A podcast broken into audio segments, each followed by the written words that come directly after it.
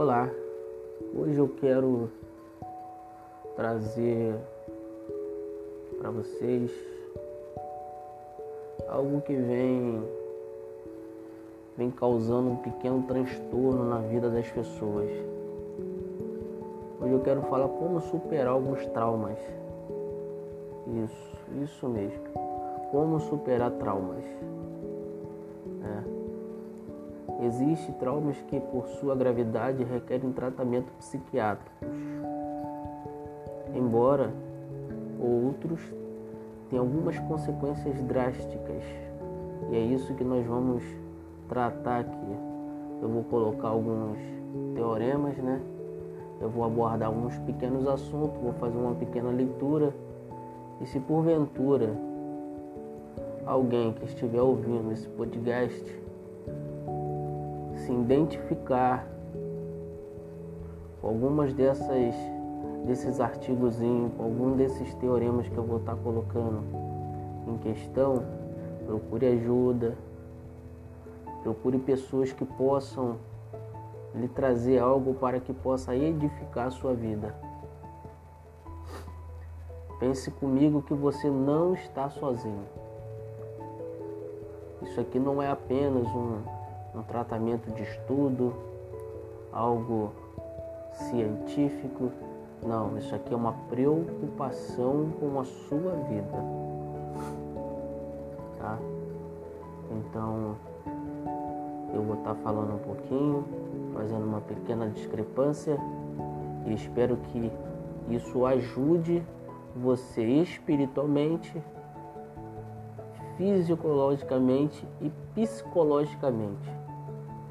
Primeiro, se você acha que tem algum trauma ou algo atrapalha o seu desenvolvimento presente, se você se encaixar exatamente nisso, nisto que eu vou começar a falar neste momento, procure se ajudar. Procure ajuda. Procure abrir mais o seu espaço. Deixar de se isolar. Tudo bem? Vamos lá. Se você tem um trauma, assuma o passado, centralize-se no futuro. Por quê? O passado não pode ser mudado. É inútil culpar os fatos ou as pessoas que influenciaram você negativamente. Se estacionar no passado, você não poderá olhar para o futuro com a confiança necessária.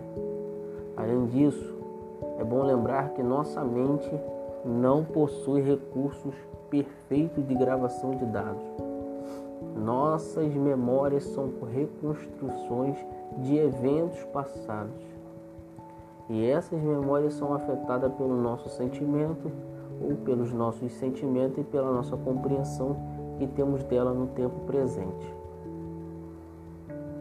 Pode-se perceber que é um conselho se você está atrofiado, enxertado de problema. Se a sua mente hoje ela não se esvazia ou ela se centraliza mais lá atrás do que aqui na frente, você corre um breve risco de ser infeliz.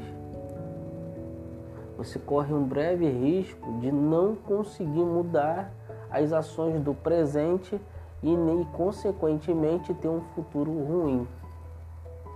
Vou continuar. Fale, se comunique, fale sobre os acontecimentos traumáticos, é muito bom falar. Certo.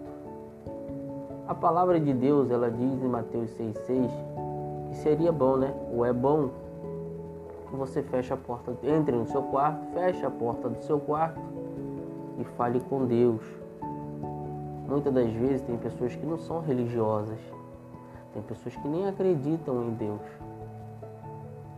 Mas tente conversar. Tente abrir a mente para conversar com o Criador. Se você não se sentir fluvial em falar com o Criador, procure pessoas próximas a você que possa te direcionar. Fale mais. Tente, não desista. olhe o lado positivo.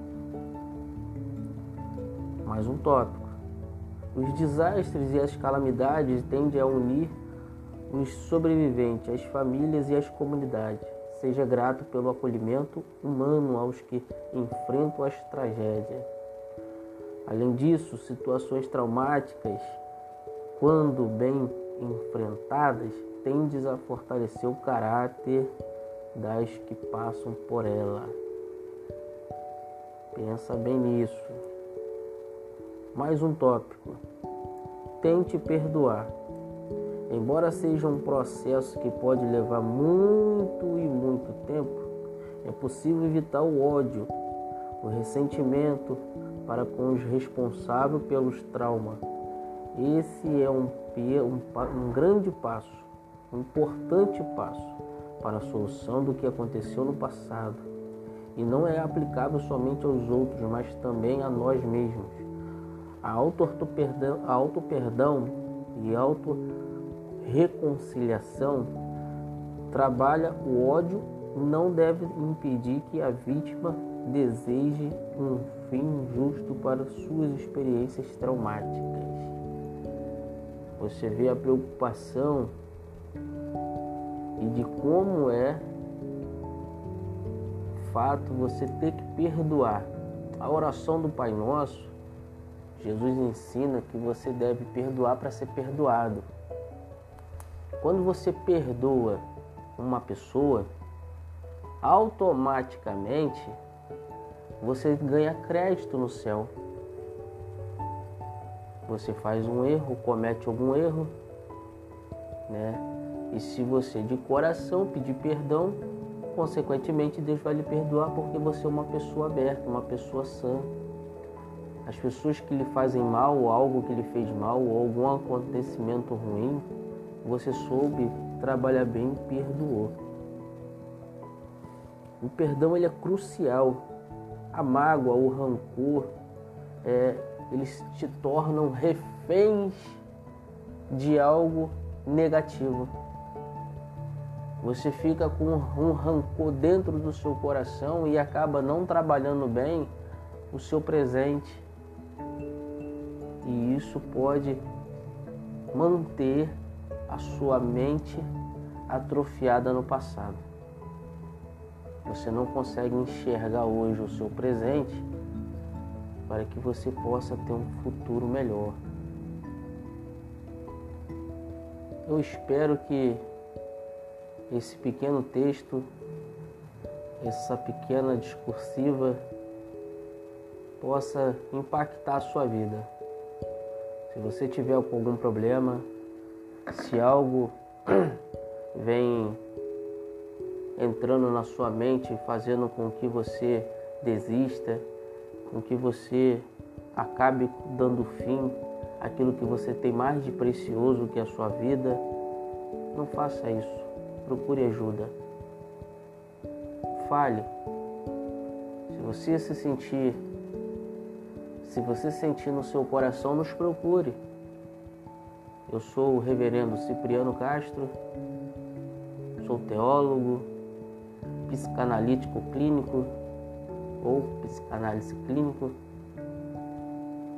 Sou mestre em teologia, pastor, Estou aqui para te ajudar, amigo, doutor, seja lá do que você achar que tem que pensar. Estou apresentando para você que Jesus tem uma solução para você. Que alguém tem algo para lhe passar. E se você se sentir à vontade, pode nos procurar. Procure uma igreja próxima procure amigos próximos, pessoas próximas que podem sanar os seus problemas juntamente com você. Amém? Que Deus abençoe e que o Espírito Santo fale melhor em seu coração. Em nome de Jesus.